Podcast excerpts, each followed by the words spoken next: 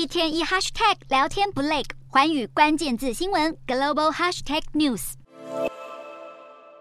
地上摆满了印有瓦格纳军徽的臂章，以及鲜花和蜡烛。还有民众和士兵在俄罗斯圣彼得堡的大楼底下排出十字架灯，为了悼念疑似在二十三日一起空难中丧生的集团首脑普里格金。不过，在许多瓦格纳成员以及支持者悲痛之际，由于这起致命空难还在调查当中，俄罗斯官方尚未透露任何讯息，许多传言甚嚣尘上。还有消息指出，普里格金可能是自导自演炸死。几天前，一个和瓦格纳相关的社群才发布影片，显示他疑似身在非洲一处沙漠之中，并且立言将在当地有一番大作为，却没想到一转眼他就离奇坠机而亡，这让不少人怀疑是普里格金的金蝉脱壳之计，只是目的为何依然是个谜团。而另一派人则着手研究起了飞机出事的原因，有人认为这起事故是个单纯意外，或许是因为飞机上的螺丝松脱，